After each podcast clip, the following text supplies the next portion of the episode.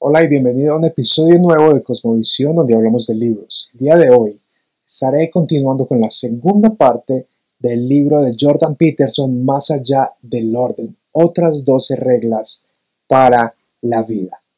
Bienvenido.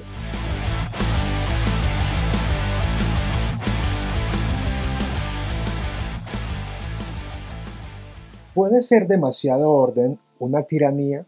Si somos muy estrictos con nosotros mismos, incurrimos en un problema de ser tiranos nosotros mismos, de exigirnos demasiado. Podemos expresar aquello que nos molesta y que no nos gusta. Podemos escribir los recuerdos que nos incomodan y vivir mejor.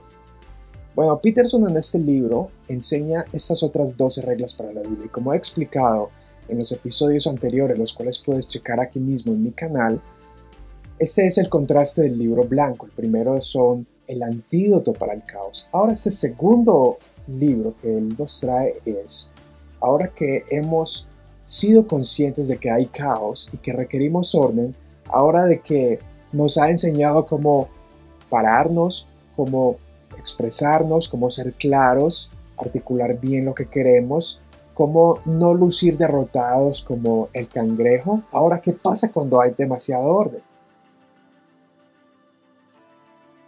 Antes de comenzar y tratar de ofrecer algunas respuestas del mismo Peterson a esas preguntas que por supuesto él plantea en su libro, vamos a ver algunos de los capítulos que hay. En la regla número 6 es muy simple, abandona la ideología, me encanta. La número 7, trabaja tan duro como puedes, al menos en una cosa, y mira a ver qué sucede.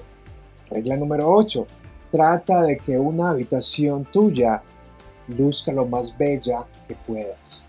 Regla número 9. Si antiguas memorias te molestan, escríbelas cuidadosa y completamente.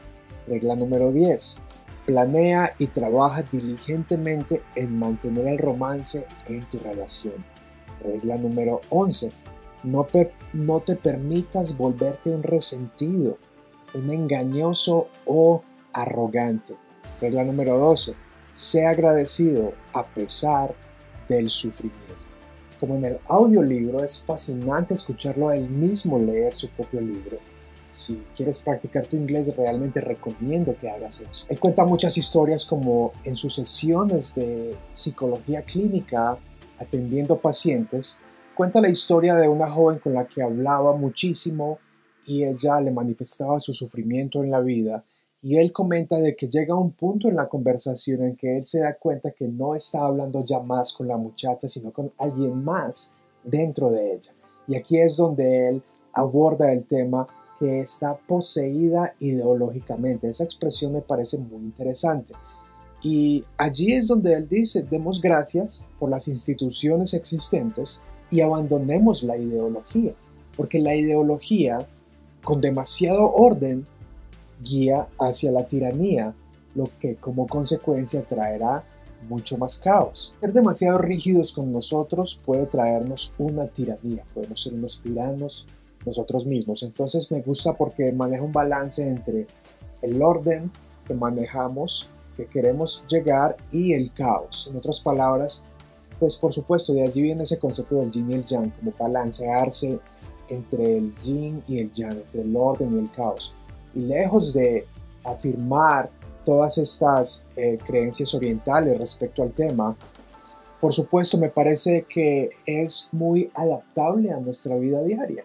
Siempre estamos luchando con el caos. Por ejemplo, si vamos por la carretera conduciendo nuestro automóvil y de repente quedamos varados y no tenemos ni idea qué hacer, es un momento de caos. Y es en ese momento de caos donde tenemos que ser conscientes que poco a poco podemos restablecer nuestro orden. La otra regla que invita es a no dejar nada en la neblina, es decir, a ser claros en lo que queremos. Es necesario expresar todo lo que hay dentro, aunque involucre entrar en conflicto. Y brevemente lo he mencionado en otro episodio de Patrick Lencioni sobre el liderazgo, y es que todo líder necesita entender de que al hablarle a su, a su equipo está arriesgándose a entrar en conflicto y los equipos necesitan un conflicto sano. En la relación de pareja necesitamos un conflicto sano. De lo contrario, no habrá libertad de expresión, no habrá libertad de pensar. El mismo Peterson en su entrevista con Kathy Newman dice, con el objetivo de yo expresar mi libertad para hablar, estoy siendo consciente de que voy a probablemente ofender a alguien. Y esto es importante, no podemos dejar nada en la neblina. Creo que eso es una extensión de la otra regla que él dice, articula bien lo que quieres, sé claro en lo que quieres. Es decir, aquello que nos moleste, aquello que no nos gusta, hay que hablarlo. Y él cuenta allí la historia de un hombre que llevaba 30 años de matrimonio, probablemente menos, tal vez más, pero la esencia de la historia es de que un día no resiste, no soporta y le dice a su esposa, ¿por qué no hemos cambiado estas vajillas, estos platos? Y él expresa, lleva 30 años tolerando el día a día, comiendo en los mismos platos, pero nunca se atrevió a decirle a su esposa que no le gustan esos platos. Y como resultado su esposa estaba tranquila, estaba completamente inconsciente de que no le gustaba. Así que ella continuaba sirviendo su comida en los mismos platos. Entonces él dice, hay que ser claros en lo que queremos. No dejemos nada en la neblina. Me parece un excelente consejo. Y hay personalidades que no nos gusta entrar en conflicto. Hay personalidades que les gusta decir siempre que sí o tienen mucha dificultad en decir que no. Pero necesitamos aprender a decir no y a expresar aquello que está en la neblina, aquello que no nos agrada y podremos tener una vida mejor porque Él dice, la vida es aquello que se repite, así que asegurémonos de que aquello que se repite esté arreglado. Ahora, en relación a mantener, a luchar por mantener el romance, es muy claro lo que él dice. Y algo que me llamó mucho la atención es que él habla. Muchas parejas se entienden muy bien en la intimidad sexual, pero en la vida diaria viven como perros y gatos. O por el lado opuesto, se entienden muy bien en la vida diaria, pero no en su vida sexual. Y él dice, mantener el romance en la relación cuesta. Por ahí dicen que necesita agua cada día para que sea como una flor y se mantenga viva. ¿Qué le gusta a tu pareja? ¿Qué no le gusta? ¿Cuándo le gusta? ¿Cómo le gusta? ¿Cómo nos gusta? Hay que pasar momentos para hablar acerca de esos asuntos y es importante ser conscientes de que mantener el romance en la relación nos mantiene vivos en la vida y nos previene de volvernos unos resentidos. Por eso hay que trabajar en la relación de nuevo arriesgándonos a decir, pero que nuestra pareja sepa que somos claros en aquello, gusta o no nos gusta. El que me gusta mucho y es que debemos buscar no sufrir innecesariamente. En la vida de por sí es un sufrimiento y él lo admite. Y probablemente admite que puede ser un poco estoico, es decir, aceptar y darle la bienvenida al sufrimiento. Y ahí viene lo del cangrejo. Parece firme y reciba con responsabilidad lo que la vida le tiene preparado, pero no sufra innecesariamente. Y él aborda el concepto del pecado, de omisión y de comisión. Y cuando omitimos aquello que debimos hacer y hacemos aquello que no debimos hacer, estamos sufriendo innecesariamente. Esto me habla muchísimo porque en relación al pecado y a recuerdos del pasado, tenemos la propensidad y el potencial para pecar a través de nuestra imaginación, a través de patrones de vida. Cada que lo hacemos sufrimos. Al actuar contra nuestra convicción, contra nuestra conciencia, contra nuestros valores, es aquello que acarrea un sentimiento de culpa y de vergüenza. Así que no suframos innecesariamente. Ya la vida tiene suficiente sufrimiento. Bien dijo Jesucristo, no se preocupen por el día de mañana. Cada día tiene su afán. Cada día tiene su afán. Busquemos reducir ese afán. En relación a padres, y creo que el libro eh, abiertamente habla a padres de familia, así como en el libro anterior, no dejes que tus hijos hagan aquello que aborreces. Cuando dejamos que los niños continúan haciendo y toleramos lo que no nos gusta de ellos, lo que va a pasar es que a nosotros no nos gustarán nuestros hijos y a los demás tampoco. Y de forma similar aquí él aborda historias de Disney como Maléfica, en donde a la niña no querían invitarla a la reunión para no conocer a Maléfica. Y él dice cuando le ocultamos el mal a los niños, cuando les pintamos solo una vida hermosa donde no hay mal, solo es de colores, les hacemos un daño. Cuando el niño tiene miedo en la noche porque hay un demonio, un monstruo bajo la cama o en el closet, debemos ayudarle a que sea consciente a enfrentarlo.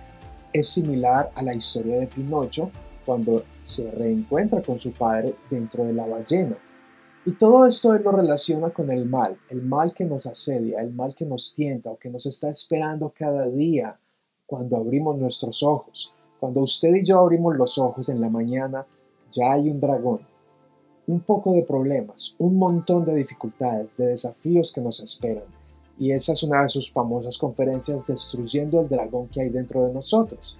Siempre necesitaremos enfrentar el mal. Pinocho decidió enfrentar, salir a esa travesía en donde se encuentra con su padre. Así también Bella Durmiente enfrentar a Maléfica. Así los niños necesitan enfrentar el mundo y, ojalá con la guía de sus padres, que los padres le pintemos un cuadro hermoso a los hijos sin ocultarles el mal. Y es por eso que me sorprende que en la Biblia hayan tantas historias de asesinatos, de violaciones, de robos, de hurtos, de tantas cosas que Dios no nos oculta. Dios no nos oculta ni las debilidades ni las virtudes. Y esas historias es lo que nos hace lo que somos hoy en nuestra civilización. Así que esos principios me gustan mucho. Destruir el dragón que nos espera cada mañana al levantarnos. Respecto a la regla de no te vuelvas un resentido, él aborda algo interesante. Él dice, la pregunta no es por qué estás resentido, sino por qué no estás muy resentido. Es decir, en la vida ya tienes suficientes razones para vivir resentidos, pero no podemos permitir que los desafíos del de la vida, el caos, la tiranía del orden, las ideologías, nuestros hijos, todas esas cosas nos vuelvan resentidos. Es muy común encontrar personas que han sufrido muchísimo y no están resentidas como otras que no han sufrido lo suficiente y viven resentidos. Eso lo encuentro bastante interesante en su. Para aquellos que conocen a Peterson o lo siguen, no es sorprendente de sus múltiples referencias al Génesis y a las historias bíblicas, incluido el Éxodo. Y aunque lo mira desde una óptica psicológica y en ocasiones mitológica, que eso sería otro tema, que no es mitológico en el sentido de que son falsas las historias, sino que tiene que ver con la cosmología, con la forma en que los antiguos veían el universo, y así lo aplica a, por decirlo así, a un área existencial o psicológica del ser humano para tomar esas lecciones que han construido nuestra civilización. Entonces hace muchas referencias a la expresión de Génesis cuando dice, en el principio creó Dios los cielos y la tierra y la tierra estaba desordenada y vacía haciendo referencia al tofu y al bofu, las expresiones hebreas. Y me llama la atención que él habla de que la traducción allí del hebreo, tal como lo afirma el doctor Seilhammer en Génesis, es que era un lugar inhabitable, inhabitable. Esa es la esencia del caos que había allí, inhabitable. Y Dios construye para que sea habitable.